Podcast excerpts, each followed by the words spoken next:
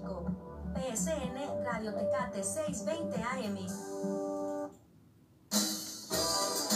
Ya estamos de regreso. Gracias por acompañarnos.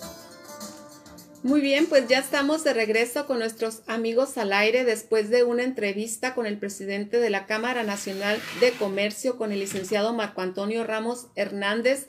Pues les doy nuevamente las gracias por su atención a través de sus radios en casa, en sus autos, en este primer sistema de noticias Radio Tecate en la 620 y en la 1420 del AM este martes 28 de septiembre y en estos momentos son las 10 con 27 minutos y continuamos para comentarles que el día de ayer dentro de los festejos del, de la celebración de la independencia de México por los sus 200 años hubo un programa bastante emotivo e histórico en el Zócalo de la Ciudad de México y pudimos ser parte de este evento a través de las diferentes televisoras de México y las redes sociales. En esta mañana Atenas Horta nos tiene un video o un audio sobre dicha celebración. ¿Me ayudas, Ate, por favor? Amigas, amigos, representantes de gobiernos, de pueblos, amigos de México, autoridades civiles, militares, aún cuando la entrada del ejército trigarante a la Ciudad de México fue un festejo de la élite militar y política y con poca o ninguna significación social, no deja de ser el acontecimiento formal en el que desembocaron los acuerdos de Iguala y los tratados de Córdoba y la culminación de la lucha de más de una década para alcanzar la independencia de México. Es cierto que el 27 de septiembre de 1821 cabalgaban al frente de las tropas triunfantes el general Agustín de Iturbide y sus subordinados, los militares realistas, y que muy atrás venían los liberales encabezados por Vicente Guerrero, quienes ni siquiera firmaron al día siguiente el acta de independencia del imperio mexicano. Sin embargo, lo vivido en ese día, hace 200 años, marcó para siempre nuestra separación política con España. Hasta ahí, Atenas, muchas gracias. Pues fíjate, mi querida Flor, estuvo muy emotivo todo esto. Duró un espectáculo cerca de dos horas, en donde mandatarios de todo el mundo, de muchas partes del mundo, dieron ahí, tuvieron espacio para pues dar sus, sus felicitaciones al gobierno mexicano Inclusive el presidente de Estados Unidos, Joe Biden, ahí se aventó un mensajito como de un minuto y medio, dando a conocer que pues México es el mejor amigo de Estados Unidos.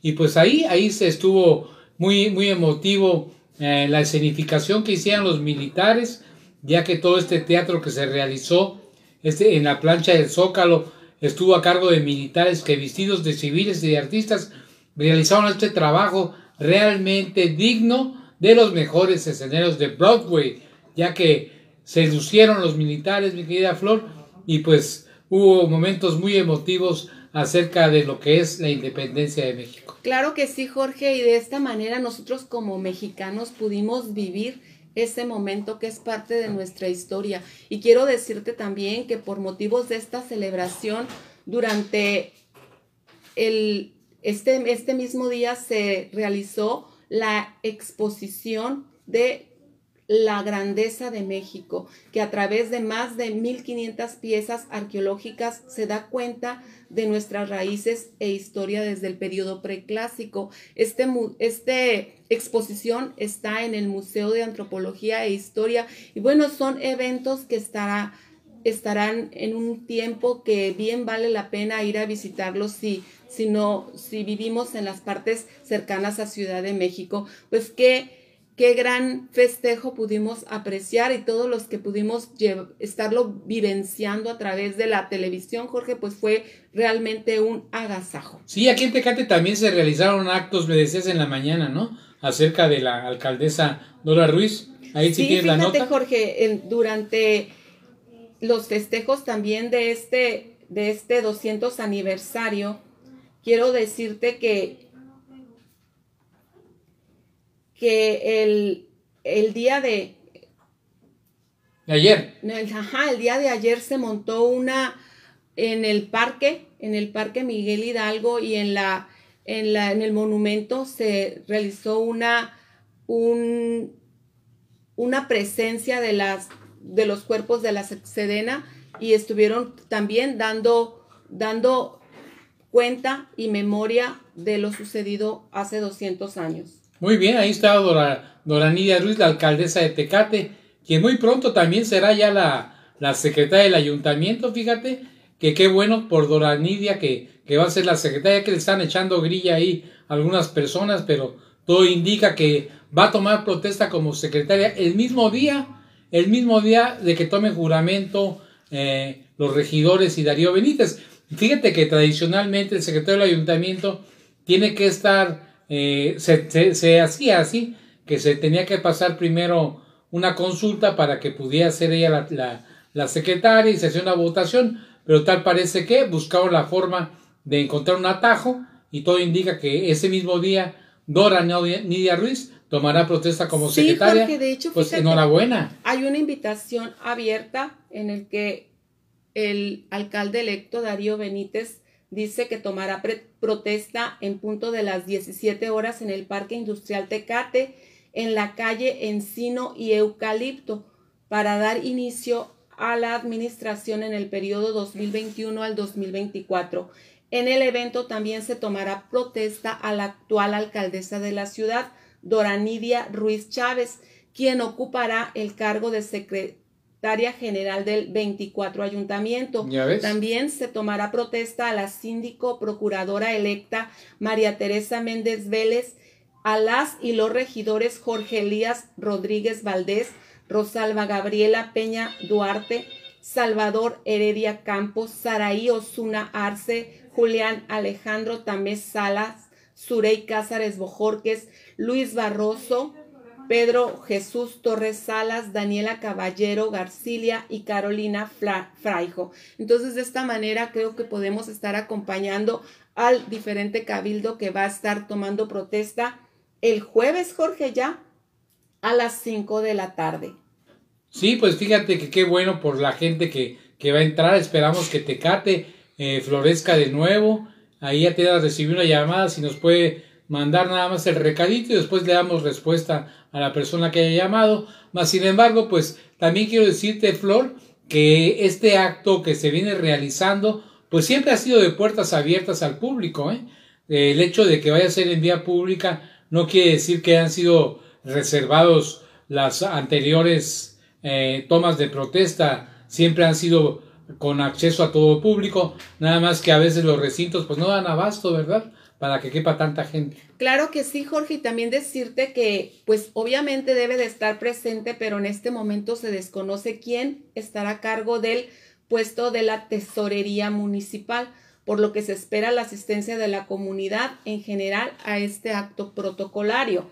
Fíjate que sobre este, este evento Darío Benítez remarcó lo siguiente, hace tiempo que una sesión solemne no se abre a la ciudadanía y decidimos hacerlo en uno de los hogares de la clase trabajadora, un parque industrial, para conectar con la gente que se rifa día a día para sacar adelante a sus familias, porque queremos que esta sea una toma de protesta del pueblo, donde iniciemos la ruta de transformación para que nunca más haya un gobierno sin la gente. Y con esta acción, pues se dará inicio al próximo ayuntamiento que Pues- comenzará sus funciones el primero de octubre. Pues enhorabuena para este pueblo mágico, Y Jorge. para Darío, fíjate, porque como lo hemos dicho nosotros muchas veces en estos micrófonos, si a Darío le va bien, a Tecate le va mejor.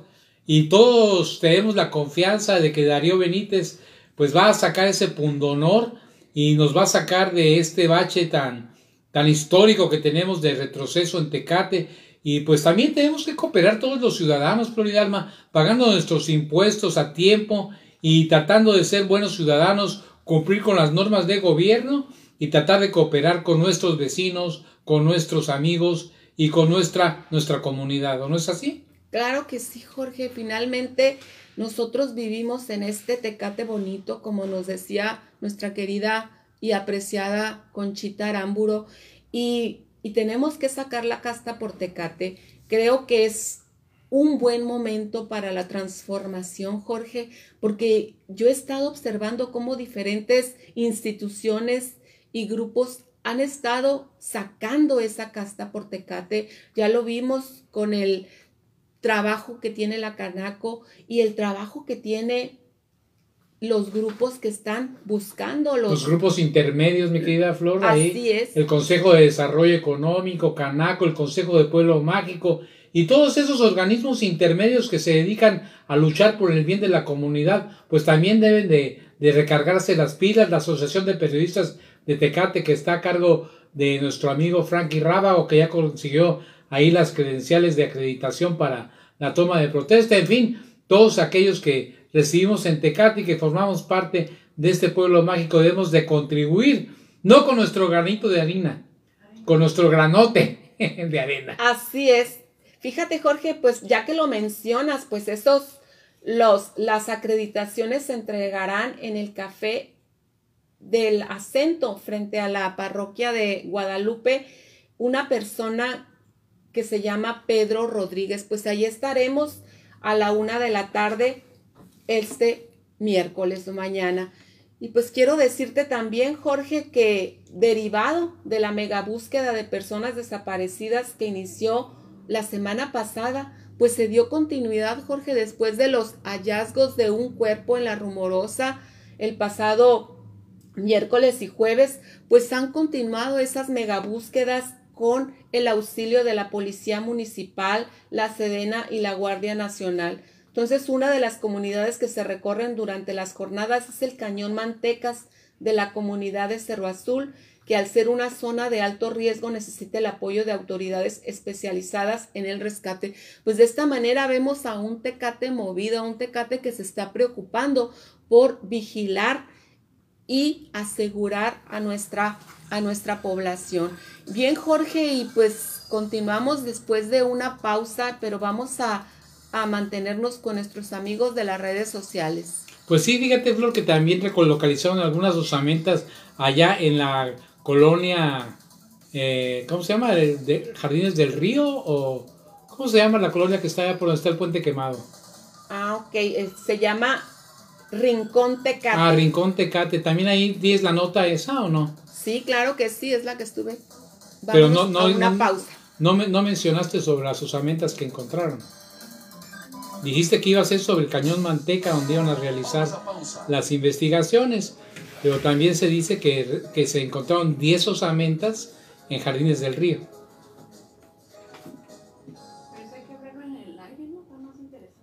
Bueno, en el aire lo decimos.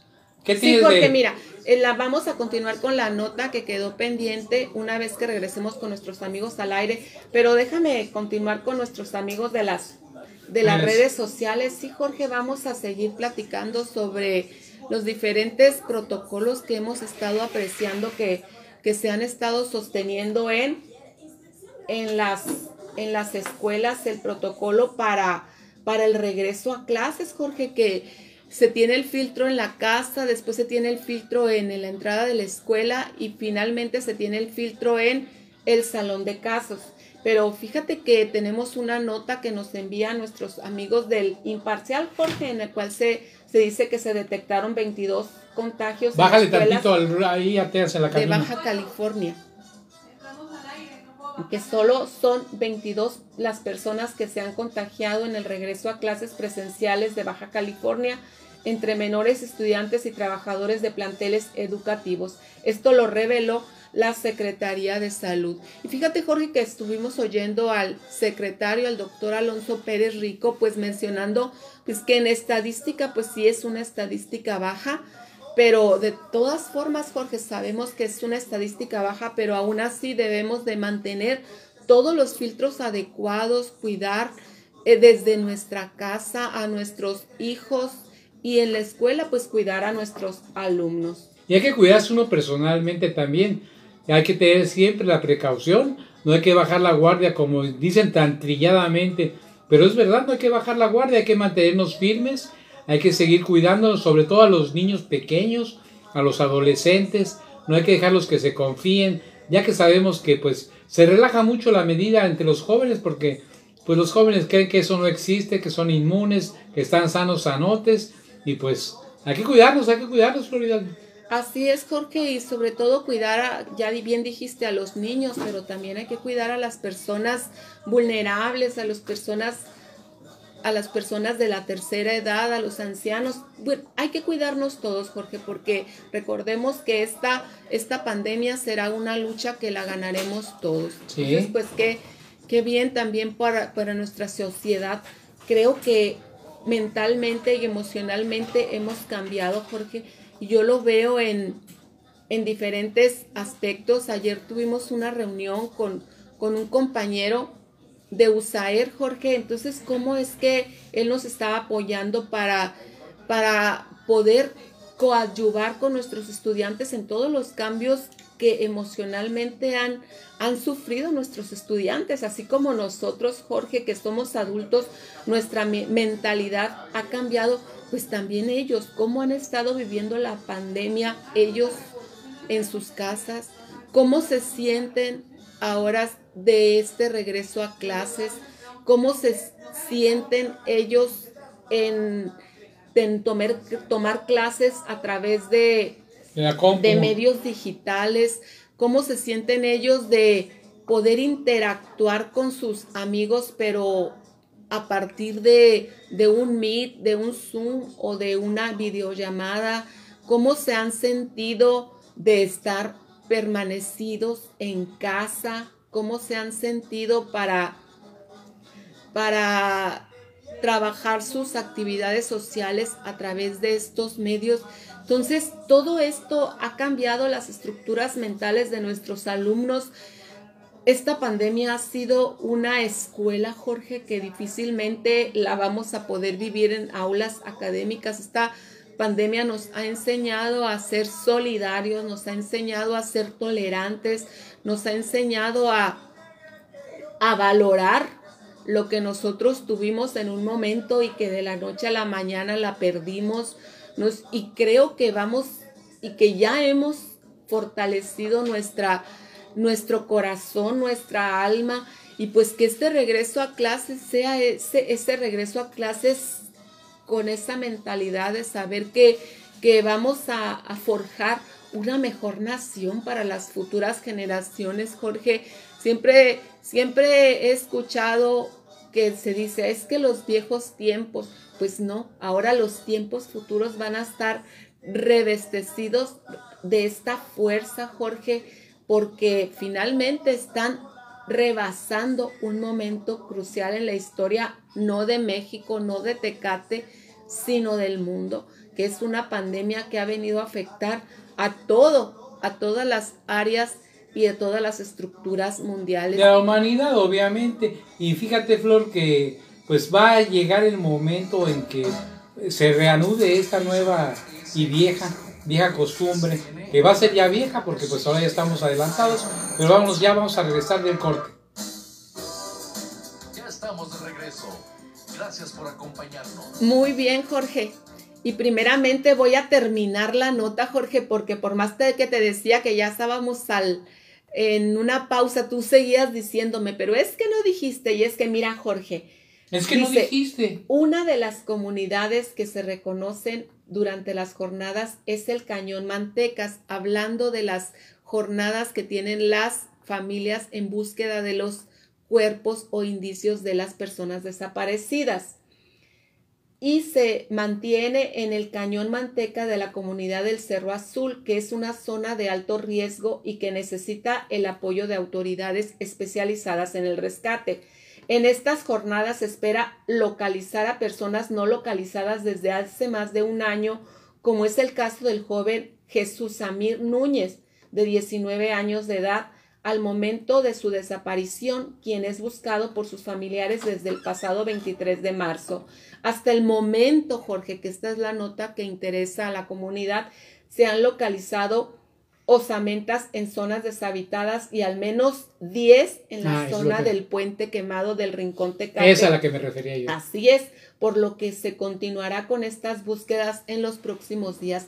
Y de esta manera, Jorge, pues estamos reactivando ese compromiso que, que tiene la, la ciudadanía. Y bueno, fíjate, Jorge, que hay bastante movimiento. También nuestro amigo Mario Carrillo, que es el representante del sindicato de la Escuela Secundaria Francisco y Madero, que le mando un cordial saludo, me manda avisa- avisar que este, este día se presentará en el Salón de los Jubila- Jubilados el profesor Villanueva en punto de las 4 de la tarde y que de esta manera pues se arranca la campaña para el cambio de la dirección seccional. Pues estaremos por ahí acompañando al profesor Mario y le enviamos un cordial saludo. Muy bien, mi querida Flor, y fíjate que en la mañana, en la mañanera del Gober estuvo el delegado, el superdelegado Alejandro Ruiz Uribe, para aclarar por qué no se han entregado los certificados a algunas personas. Él le llama, pues que ha, ha habido, ha existido un error muchas veces en llenar los formularios, ponen datos eh, pues erróneos, no ficticios. Él dice que son ficticios, pero yo diría son erróneos al poner teléfonos que, que no corresponden al número de CURP. Y eso es lo que nos dijo en la mañanera. A ver, adelante, Atenas, por favor. Fíjate que Córremela. por el momento ahorita no la tiene Jorge, pero sí decirte que, que esta, estas constancias de vacunación han presentado una serie de problemas porque finalmente te enteras ya que, ya que sucedió. Por ejemplo, yo traté de, de bajar una y resulta que pues mi amiga no tenía correo e- electrónico en el momento en el que pues yo la inscribí para su, su vacunación y por ese, momen- por ese motivo no me permitía sacar la constancia de vacunación porque se requería de tener un correo electrónico. Entonces te- tuvimos que volver a ingresar a la página de registro para verificar datos. Y vamos a escuchar el audio. Es una parte importante. El gran problema que hemos tenido es que la gente dio datos falsos o, o se equivocó a la hora de poner su CURP, puso un número equivocado o cuando quiere eh, sacar su, completar su registro para certificar, no se acuerda de qué teléfono puso, no se acuerda de qué CURP puso y tiene que haber un proceso de corrección de esos datos que en teoría debería tardar 48 horas, pero por la acumulación de datos a nivel nacional está tardando un poco más de tiempo. Ese es el principal problema que tenemos en el tema de la certificación. Sí hay un registro, pero ese registro se hizo con datos falsos y entonces cuesta trabajo la certificación. Y empieza la frustración. No toda la gente es muy ducha en el tema de las de las eh, manejo de, la tecnología digital. Nosotros les, comentamos que se apoyen en las personas de su familia que tengan mejor manejo de ese tema y si no que nos llamen los teléfonos que en un momento vamos a dar. Pero si uno dio los datos falsos o equivocados, hay un procedimiento. Uno intenta registrarse, eh, mete los datos y luego ya le va a preguntar si no se registró, pues le pone no, si sí se registró, le pone, aparecen los datos falsos. Siguiente. Y entonces aquí ya empieza a pedir los datos y le permite hacer una, una corrección de, esa, de esos datos. Que les digo, puede tardar 48 horas a muchas horas más, o días. Te sale esto, tu registro de mi vacuna no tiene datos de contacto por correo y pide la corrección de tus datos indicando, aquí te va guiando muy amigablemente. Y, es importante pues que se de gente que sepa manejar este tema. Corrección de datos, en la misma página te lleva la corrección de datos, tú los corriges y entonces ya esperas el plazo para que esté listo. Si alguien tiene un problema de alguna urgencia de viajar algo que, que, que ocupe realmente de manera muy extraordinaria el certificado y es esta corrección y no se ha arreglado porque está atorado en la Ciudad de México, mándenos los datos y nosotros hacemos lo necesario para que se pueda agilizar este proceso. Pues y ya será atendida. Bien. Estos son los teléfonos de contacto para las personas que no estén logrando eh, sacar su certificado y que tengan, estén atorados ya sea en la corrección de sus datos o ya sea simplemente que en la, la- el papelito no, se haya dado de alta, nos la manden y damos de alta estos teléfonos. En Tijuana es el 664-72-55-677, en Tecate el 662-39-32-805, en Mexicali el 686 1508-732, en Payas de Rosarito el 661-1070-570, en Ensenada el 664, el 646 1941-227, en San Quintín el 646-947-7129 y eh, para solicitud de registro que los, guía en esta en este número de WhatsApp es doctor vacuno 56 17 13 05 57. En todos estos números nosotros podemos auxiliar, estamos atendiendo, resolviendo el problema más o menos de 1.400 personas eh, diario. Pero recuerden, hay que corregir los datos para poder eh, obtener certificado. o Pues es, llenar, es todo el, el reporte, seguimos avanzando. Muy bien, gracias, Tatiana. o llenar, Jorge, los datos que faltaron, que es el caso que te digo, que si en el momento de que sacaste tu, tus datos o tu o tu registro de vacunación no contabas con un correo electrónico, pues no lo pusiste y sin embargo sí se te dio el registro, pero ahora para la constancia pues ocupas volver a entrar a ese registro para terminar de poner todos los datos y que salga tu constancia de vacunación. Pues muy bien por Luis Uribe que nos esté informando, ojalá y que pues muy muy pronto podamos tenerlo aquí en la radio, ¿no? A ver si le hacemos una invitación. Bueno, Jorge, pues fíjate que yéndonos a otras notas, Jorge, decirte que vacunas Johnson y Johnson estarán llegando este jueves o viernes.